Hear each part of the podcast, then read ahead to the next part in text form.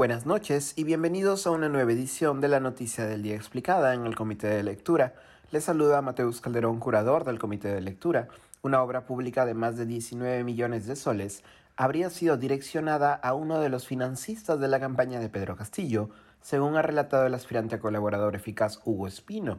En el direccionamiento habría participado el alcalde del distrito de Anguía, en Cajamarca, José Nenil Medina, hoy en prisión preventiva.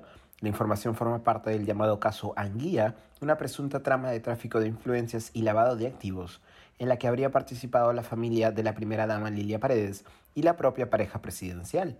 En esta trama, José Nenil Medina es indicado por la Fiscalía como miembro de un buró político cercano al mandatario Pedro Castillo, que coordinaba las licitaciones de proyectos públicos con anuencia del ministro de Vivienda General Alvarado y otros altos cargos del Ejecutivo. De acuerdo con el testimonio de Espino, recogido hoy por La República, fue Medina quien decidió la entrega de la obra de construcción de un camino comunal en Anguía al Grupo Parasol de Daniel Obregón Flores, sin concurso público.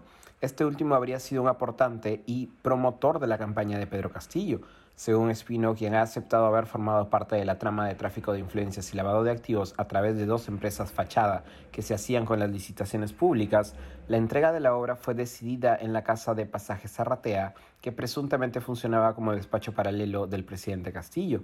Hoy se sabe que el dueño de la casa de Breña, segundo Alejandro Sánchez Sánchez, formaba parte de este llamado buró político, junto con Medina, el entonces jefe del gabinete de asesores de vivienda Salatiel Marrufo y el empresario Abel Cabrera, cercano a Pedro Castillo.